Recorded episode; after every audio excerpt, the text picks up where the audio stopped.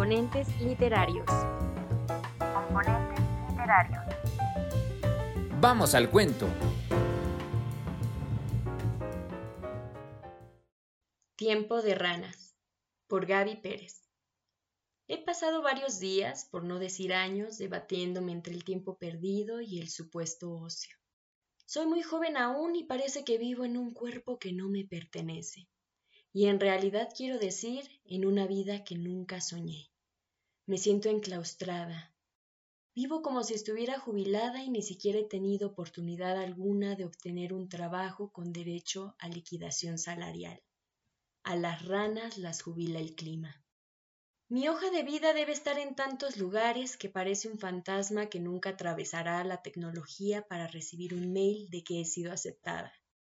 Cada noche pienso en todos aquellos que reciben las buenas nuevas de un empleo, de un aumento de salario y yo miro mi cartera esperando por lo menos tener cuarenta pesos para mis cigarros. Las ranas no quieren dinero, tienen vida. Los resortes de mi cama me han dejado marcas a las que me he acostumbrado tanto que no quiero despertar. Aunque mi angustia es más evidente por las noches y trato de mitigarla con el sonido de las ranas, que no aparecen todo el año, solo en algunas temporadas. Las ranas duermen en la tierra húmeda. ¿De dónde salen las ranas? ¿Están guardadas en lo más profundo de la tierra? Por eso salen justo en tiempo de lluvia porque un día antes el sol me derretía.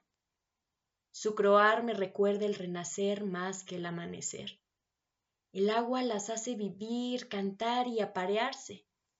El silencio de la noche se apaga. Quiero ser una rana. Una vez vi una moribunda, junté saliva y le escupí. Milagrosamente comenzó a brincar y se fue, como yo, perdiendo. Quiero ser esa rana y que escupir sea sinónimo de renacer.